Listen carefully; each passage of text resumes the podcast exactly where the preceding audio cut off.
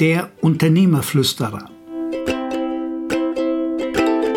Naja, flüstern kann nur derjenige, der was Besonderes weiß.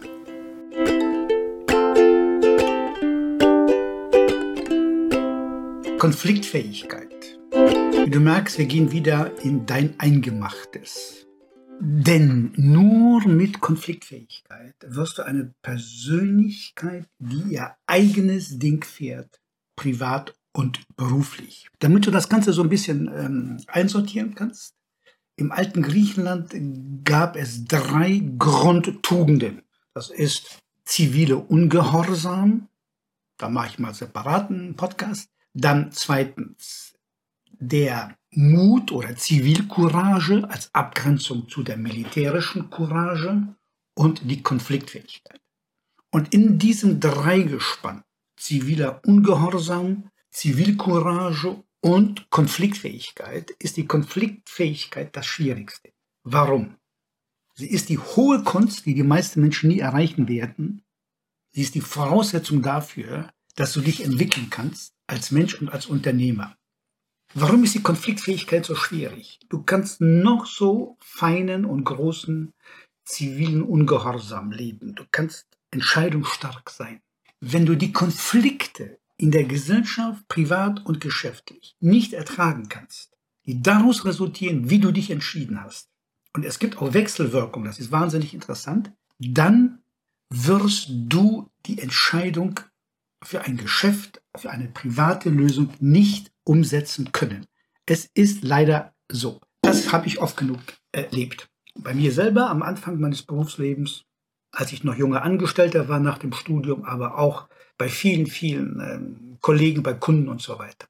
Die Konfliktfähigkeit ist deswegen so schwierig, weil die einige Voraussetzungen hat. Und da drücken die meisten sich vor.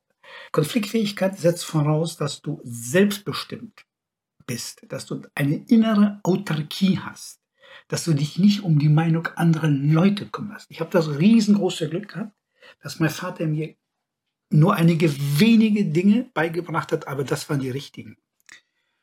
Und das Entscheidende, was er mir beigebracht hat, war, kümmere dich nie um die Meinung anderer Leute.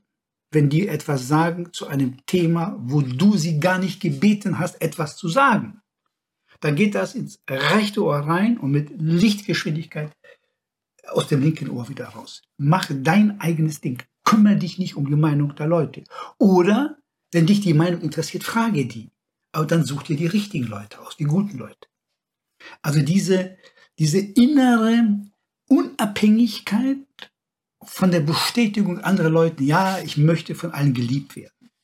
Dafür braucht man natürlich, um so selbstbestimmt zu leben, eine mentale und emotionale Stärke. Und natürlich brauchst du, um Konflikte zu ertragen, auch Mut.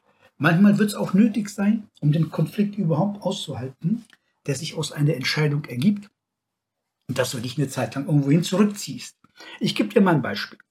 Ich habe mich selbstständig gemacht und damals hatte ich eine intensive Freundin die hat die Selbstständigkeit mitgetragen. Also wir haben die Firma gemeinsam aufbauen wollen und dann hat mich meine Frau damals gesagt, äh, diese Frau wird die Firma mit aufbauen. Du kannst dir nicht vorstellen, was dann los war. Es ist, äh, wir kriegen jetzt noch Gänsehaut im negativen Sinne, was da für ein Druck gekommen ist.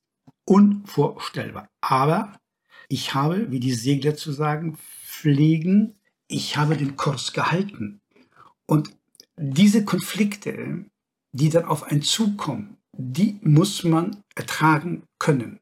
Und dafür brauche ich diese emotionale Stärke und ich brauche die mentale Stärke, weil durch die mentale Stärke, durch meinen Geist führe ich meinen Körper, meine Emotionen und auch meine Seele genau auf das Ziel, weswegen der Konflikt entstanden ist. Konfliktfähigkeit, führe dir das immer vor Augen, ist die Kardinaltugend, ohne die du nicht eine Weiterentwicklung bei dir erreichen wirst. Ob beruflich oder privat, vergiss es. Es ist nicht irgendetwas, was man mit sportlicher Quälerei bezeichnet, sondern es ist etwas, was für dich wichtig ist, wenn du dich weiterentwickeln möchtest. Dann musst du Konflikte ertragen. Und die meisten ertragen die eben nicht. Everybody's Darling, der Franz Josef Strauß, ehemaliger Ministerpräsident, schon lange tot. In Bayern hat er mal gesagt, If you like to be everybody's darling, then one day you will be everybody's Depp. Depp im Bayerischen. Also, ich freue mich sehr auf eure Kommentare. Bis bald. Ciao.